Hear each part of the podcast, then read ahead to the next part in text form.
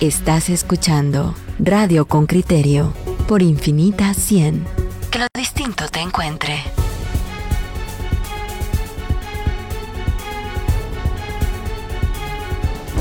Sofos. Abrimos ventanas, acercamos mundos. Sin filas ni tráfico. Pida sus libros a domicilio al 2419-7070 o por nuestras redes sociales.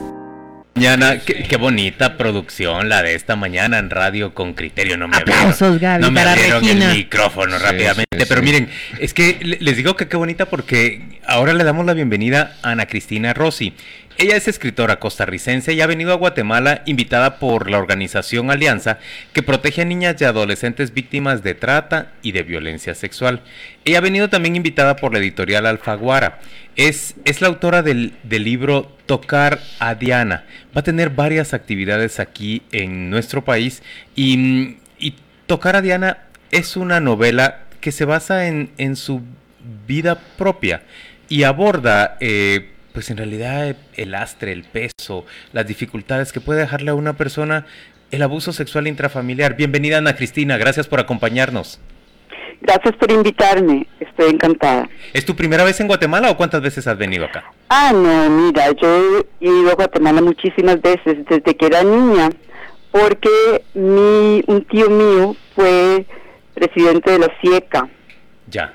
Bernardo Sotofield fue presidente de la CIECA, entonces íbamos a menudo a verlo.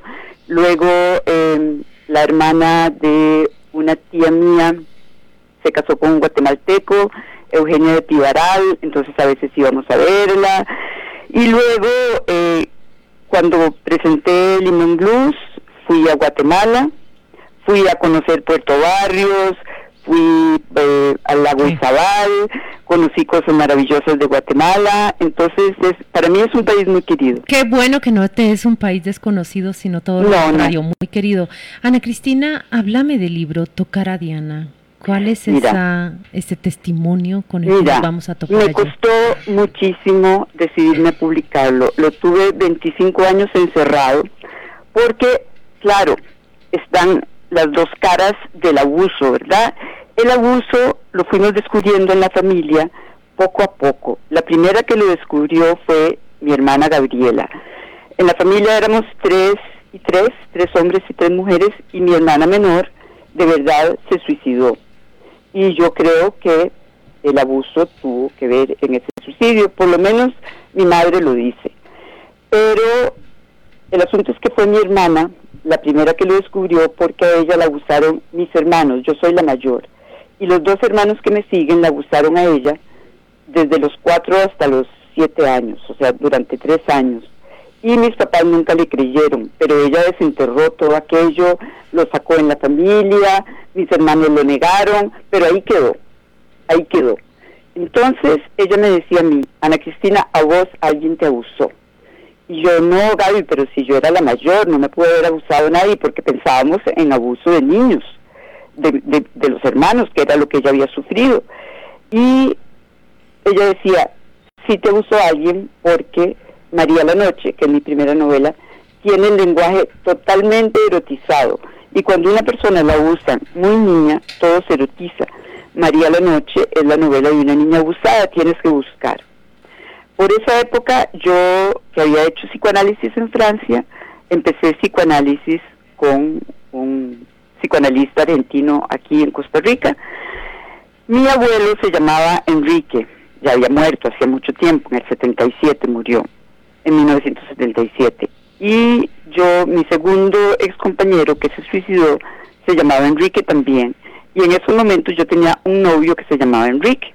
Entonces mi psicoanalista me dijo, Aquí, vos sabés, los lacanianos con el nombre, aquí hay un problema con los Enríquez. Y cuando me dijo eso, a los días yo empecé a recordar cómo mi abuelo me tomaba en brazos, me metía el dedo, me tocaba los primeros orgasmos.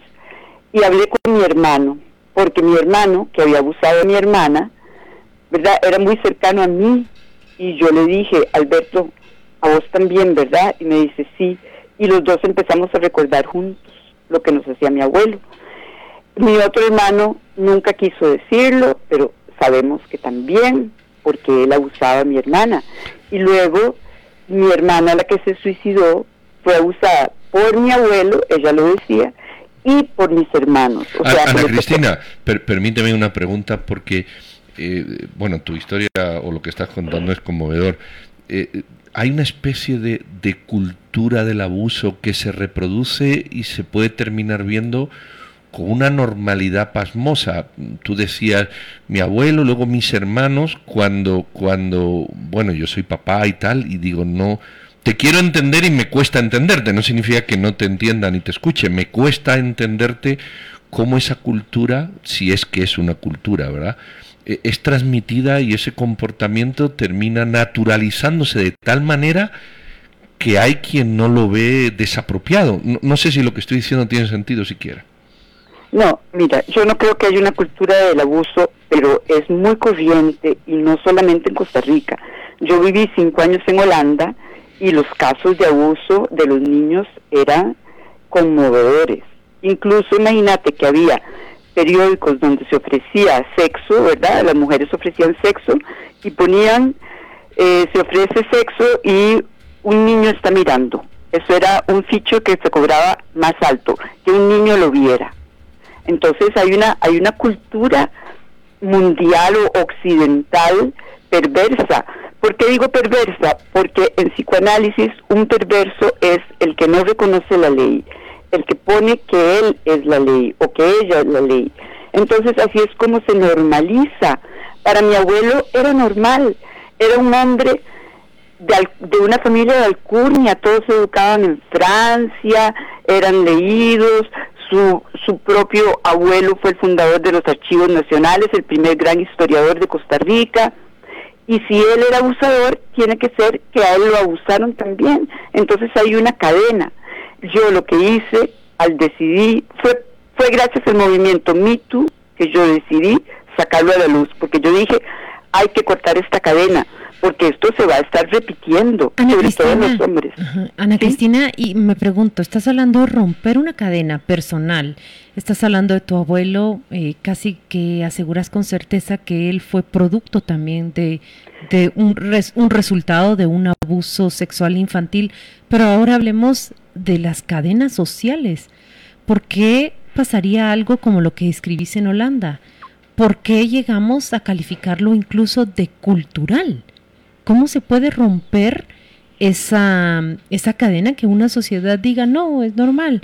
O que una madre diga, bueno, pues otro hijo más. Yo creo que hablándolo, hablándolo y gritándolo y todas las personas que sienten que de alguna manera, es que a veces no se les cree, porque cuando es uno tan pequeño o cuando es, qué sé yo, menor de siete años, la gente tiende a no creerlo. Yo creo que es una cultura del secreto, de que eso se hace pero no se dice. En Holanda yo creo que tiene que ver mucho con cierta permisividad, que yo por eso me vine de Holanda cuando mi hija eh, iba a ser adolescente, porque hay una permisividad a donde todo se vale y eso no me parece. Pero fíjate que en Holanda los casos de abuso son mayores en las provincias más religiosas o sea que también tiene que ver con la religión porque ve el abuso que se da en los seminarios y el abuso que hacen los curas.